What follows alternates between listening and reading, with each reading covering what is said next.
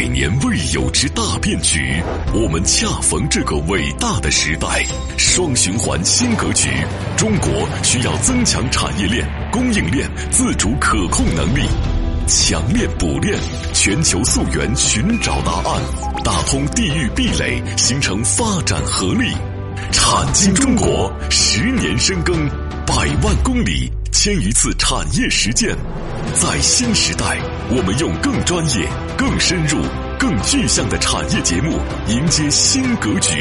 星空浩瀚无比，探索永无止境。产经中国，一档永远充满好奇心的中国有声版《经济学人》。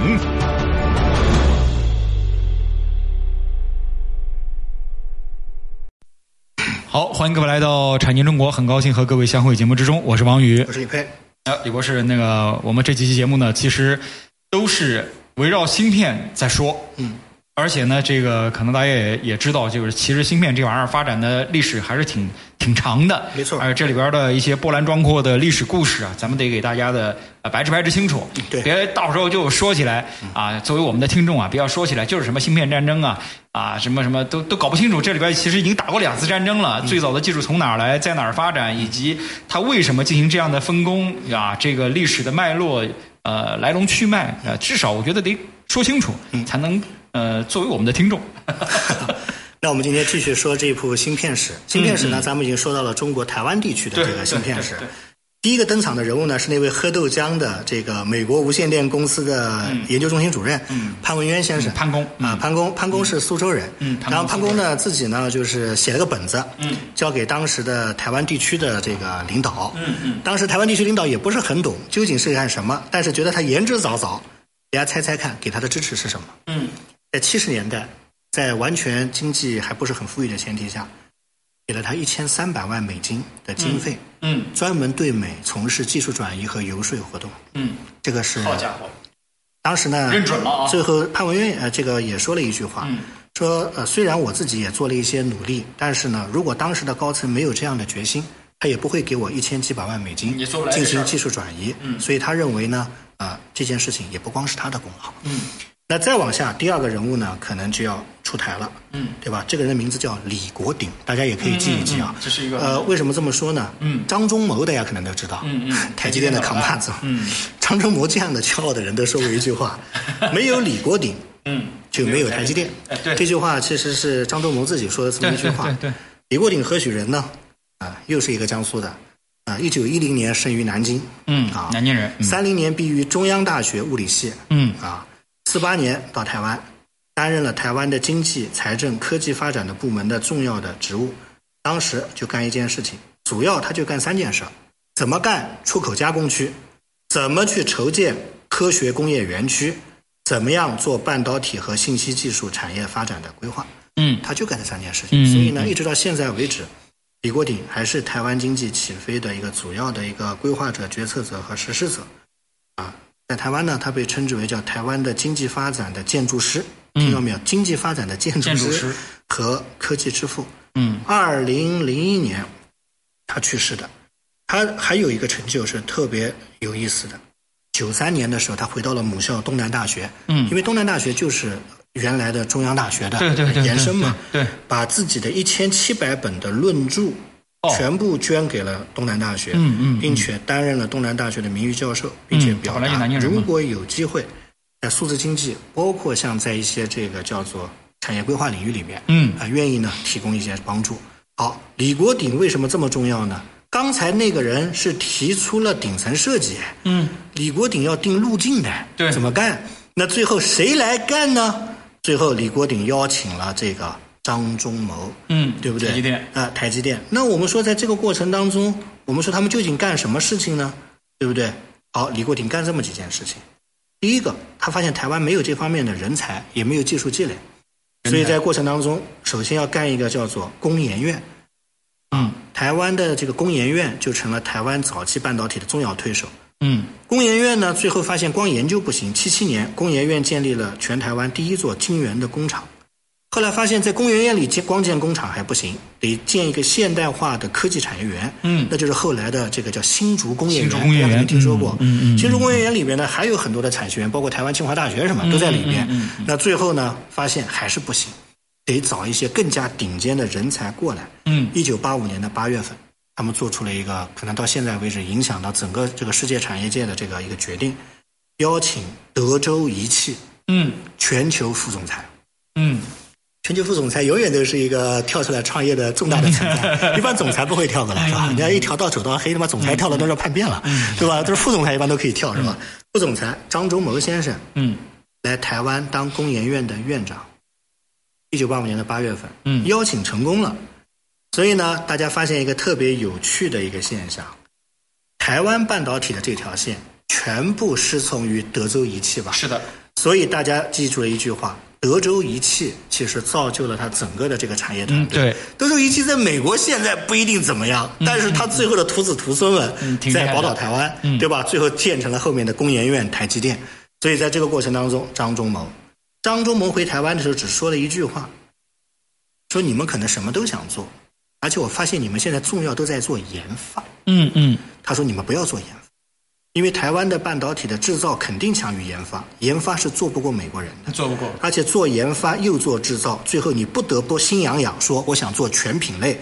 一旦做了全品类，你就在市场上销售。一旦销售，你又犯了当年日本人的错误，叫得罪美国人。嗯当然，我们这么听起来挺洋奴哲学的，但是从他那个角度，刚把美国人把日本人收拾完，你再去制造一个对手没有必要。对所以最后他做的一个决定是什么呢？就是千万不能做英特尔。英特尔的树敌太多，英特尔叫什么都有，什么都设计，什么都造，但是英特尔跟谁都是敌人，而但是真正英特尔根正苗红啊。但是最终呢，台积电只做一件什么事情？嗯嗯叫只做代工，不与客户竞争的永续原则。从今天开始，台湾没有在市市面上的产品，但要想做大，只能做别别人的枪手。嗯这就是他定下的路线。当时有人对这个东西是反感的。因为像在新竹工业园里，大量的科研人员肯定是想把这个他们的芯片发扬光大，对做成品牌的。但是最后力排众议，嗯让嗯张忠谋来做这样的一件事情。在做这样的一件事情的过程当中，最后一直做了多少年呢？到目前为止做了几十年，啊，就一直一直将做近三十五年。啊，去做这样的一件事情。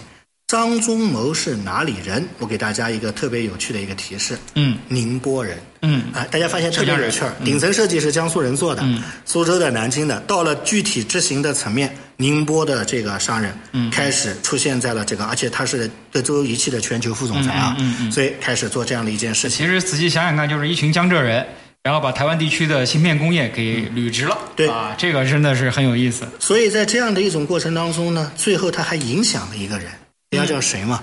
台湾不光有这个台积电，台积电是在这个领域里面做绝了还有联嘛，发科呢。还有一个叫什么呢？其实是一个叫郭台铭的人。嗯，郭台铭当时哦说：“ 哎，你们讲的很对，要想做大，我们这么个小的地方啊，如果得罪人家，肯定万劫不复嘞。那怎么办呢？哎你们就做代工。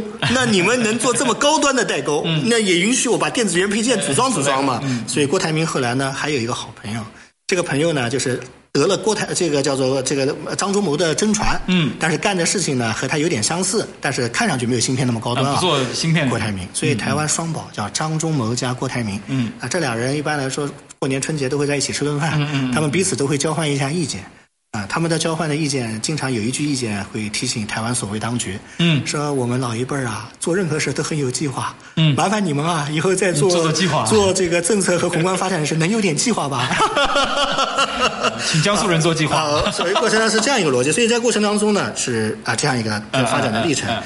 所以不管怎么讲，就是不竞争，同时也不垄断。嗯你要货我就给你，我不去结仇，我只结结善缘。嗯最后我做成一个世界级的代工的在自己的领域。啊，这就是台积电的故事。嗯嗯现在台湾的代工技术就是世界最顶尖的啊，是是是这个我们毋庸置疑。嗯马上三纳米的，对吧？嗯都已经开始要那个量产啊，所以呢，应该来说不得不佩服，是这样的一个逻辑。嗯当然，也有很多人没有选择，很多德州仪器的人最后没有选择去继续去追随这个叫做台积电张忠谋台积电张忠谋，嗯嗯嗯。他们有自己的选择。嗯。那我们呢，在这个节目的下半部分我们再聊一个他有其他选择的一位德州仪器的人，嗯嗯。他选择了什么，包括他的一些成就啊。嗯嗯好，嗯嗯，好，节目中途说一下节目的呃两大播出平台，音频节目呢上传喜马拉雅平台产经中国啊，大家可以搜索节目下载收听。那么还有视频呢，是在视频号“有声经济学人”啊，大家可以找到这个视频号啊，关注了之后呢，可以观看过往的一些直播。每周的周一晚间的八点呢，是准时为大家开直播的。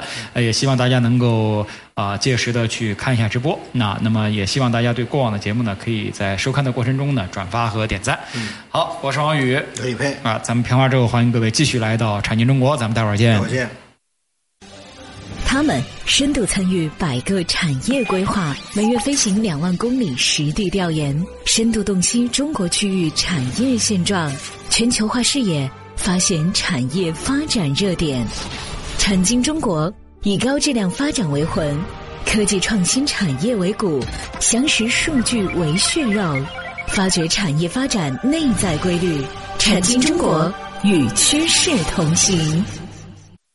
好，评完之后呢，欢迎各位继续来到产经中国，我是王宇。我是李佩，啊，李波刚才说到了啊这条线，其实，在台湾地区，中国的这个应该来说，这个芯片的启蒙这样的一个地方啊，应该来说走的还是蛮艰难的。嗯，因为毕竟的话，美国它的这个在芯片上它是有绝对的话语权的，因为两条线都是从它那儿来的。对它对你的话就是有这种呃绝对的控制权，所以的话，他把日本人干掉了之后，扶持了另外两个专门给他做制造的，一个韩国，一个台湾地区。没错，啊，而且台湾地区和韩国还不一样。韩国的话，它是什么呢？就是你要什么，我给你什么，你就给我生产就行了。对啊，这个台湾地区呢，它是完全是刚才说了嘛，一群江浙人把它给干起来。对。那不一样。那下面呢，我们肯定要说第二个江浙人，德州仪器又中芯国际，嗯大家总听说过吧？哦 中芯国际对吧？嗯我们经常讲呢，有两位德州仪器的啊、这样的两位这个、这个这个长者啊，一位呢选择了去了台湾，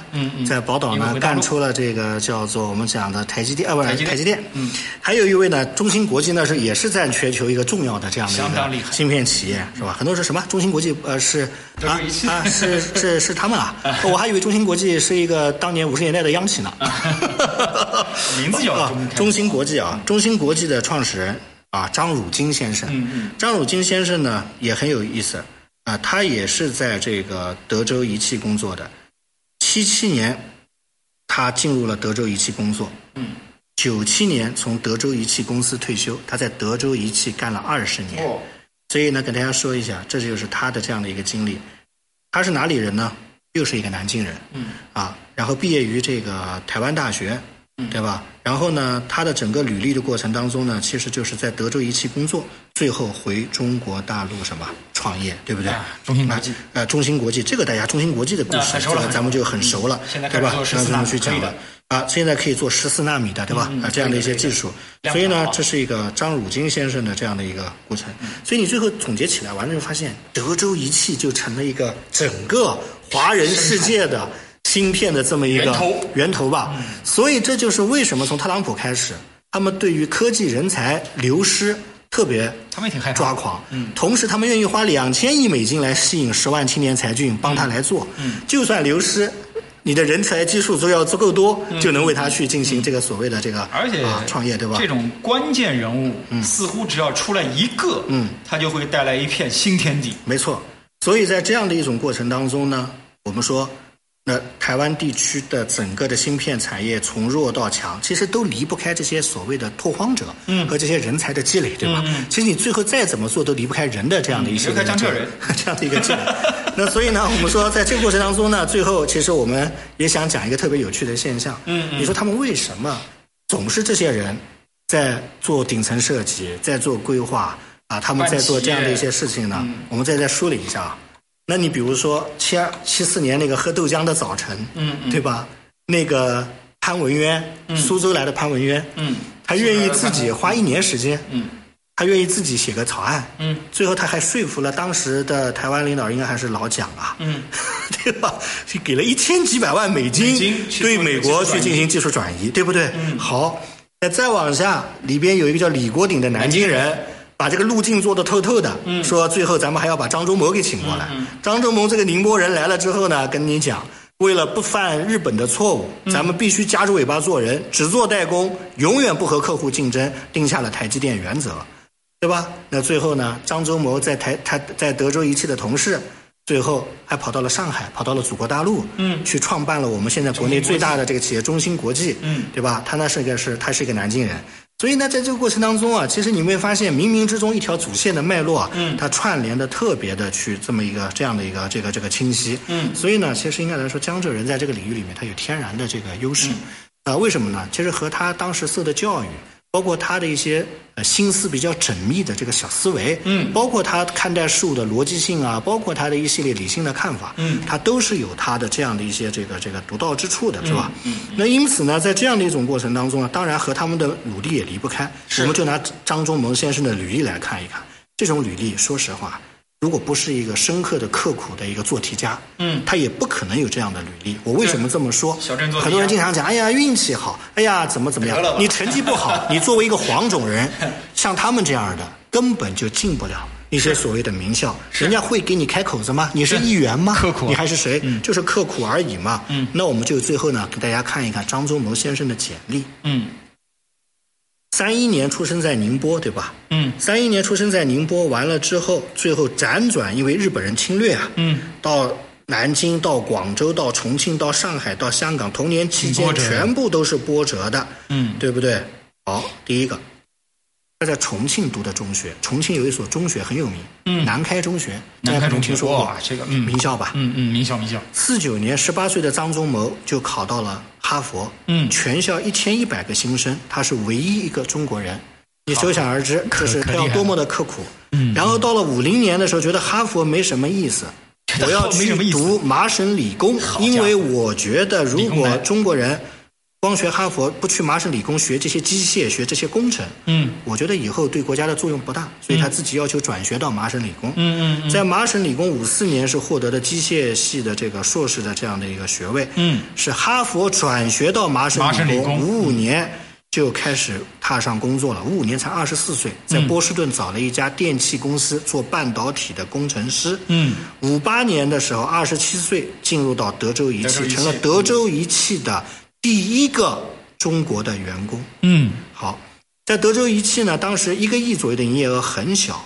那做着做着之后，他觉得他有瓶颈，怎么办？德州仪器送他去深造，去斯坦福大学念了电机系的博士。哇，这一路。然后回来之后又回德州仪器，因为有些人就创业去了，哎，他愿意回报公司，他重回德州仪器，最后被升任为电器部门的总负责人。嗯，所以到了一九七二年，是仅次于董事长、总裁的第三号人物。在全球德州仪器七二年有多少员工？大家猜猜？六万员工。哇，大企业了，跨国企业了，管三万人。嗯嗯。最后有了这么大的成就的时候。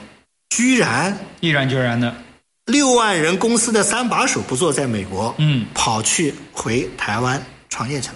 所以大家想想，我刚才念完这样一段这段履历之后，你觉得其实成功有的时候它是有必然的，对吧？嗯，这种人，如果你没有这些选择，没有这种执念，你没有这样的一种刻苦的精神，说不定你半途而废了，嗯，也就没有后面的事儿了。是，最后他到台湾，他说他做的选择不后悔，因为他做出了一个比德州仪器更大的企业，嗯，台积电，台积电。所以呢，这就是他的一个个人的履历。对，我们今天呢讲到这里呢，就把我们的文化部分讲完了。很多人经常讲说，哎，为什么你们去讲产业时喜欢讲文化？文化是活嘛。如果没有文化，光讲一些干巴巴的数字意义也不大，对吧？对对。下期节目开始呢，咱们再回到咱们的这个全球的份额啊，嗯，这样的一些数字上面去，没有其他的意思。只想讲一点，就是任何的产业的迭代也好，转移也好，它有它必然的规律。对。但是有一点。可迭代、可转的地方多了去了。是，如果你不做好准备，你不是个有心人，甚至你不能提前谋划，甚至你不能沉下心来，嗯，好好去策划，嗯，可能什么都跟你无关，嗯，最后啊，你会觉得你永远过着这个一穷二白、什么都没有的生活，去艳羡别人，嗯，而当你什么都没有的时候，你只要谋划得当，从七十年代一穷二白只喝得起豆浆开始谋划，你也能谋划出一个产业的帝国。所以这一点呢，跟大家去共勉。啊，这是我们讲这样一个逻辑。还有，希望大家就听了我们节目之后呢，就是少下结论，多调研，嗯，要有一个科学的精神和逻辑的思维，嗯，去看待这个世界，嗯，因为有一些时候，我觉得现在的这个时代太简单粗暴了，嗯，啊，就像刚刚我们之前说的这个芯片。美国的这个芯片法案刚出来，大家开始争论这个钱不够多了，这个那个。但是中间其实你把里边的内容拆开看看，再拆开看看这个芯片的这一部大的历史，太复杂了。啊，要有敬畏之心。好，时间关系，今天咱们就先说到这儿。非常感谢各位的收听。最后说一下节目的两个播出平台，一个呢是喜马拉雅平台有声节目上传的啊，大家找到这个产经中国可以下载收听。另外呢，还有这个视频节目的在视频号上的有声经济学人，也欢迎大家呢去收看啊，顺便转发和点点赞。我是王宇，我是李佩，感谢各位收听，再见，再见。